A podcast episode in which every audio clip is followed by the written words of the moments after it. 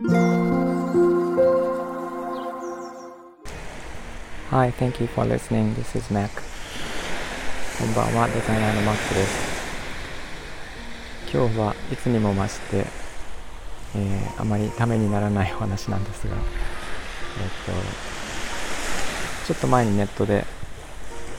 ダブルで得する、えー、スイーツの技というのを見たことがありまして例えばなんか、え、プリンとか自分が好きなものを買ってきてで、えっと、それを冷蔵庫に入れるんですけど冷蔵庫に入れる時にその存在を自分の記憶から消すそうです。で一回本当に完全に忘れてなかったことにしてで疲れて仕事から帰ってきて冷蔵庫を開けると、え大好きなプリンが目の前にあるというその喜びがいつもより倍に増えるという技を聞いたことがあって、まあ、それを見た時にいやいやいやそんなバカなと思ったんですけど、えー、実は昔から似たようなことを私しててあの例えば私はデザイナーなのでデザインのコンペとかあとは試験の結果とか、えー、プレゼンの結果とかなんかこう受かっていたらいいなとかそのちょっと期待して待つような時間ってあるじゃないですか。そういうような時は私は一回それをそれを完全に記憶から消すんですね。であの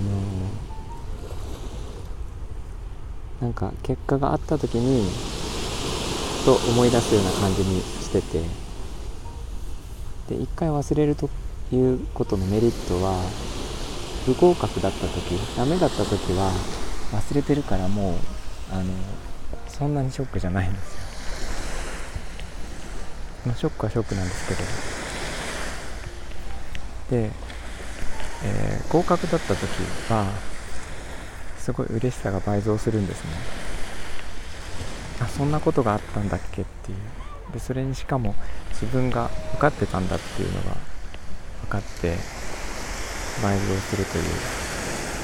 なんかこれぞ家宝は寝て待てっていうことだと思うんですけどあの私は昔からそんな風にしてあの結果を待たないように完全に忘れるようにしてます。これ実は結構良くてなんか待ってる時間って他のことが手につかなかったりとかえー、まあなんか良かった結果をもとになんか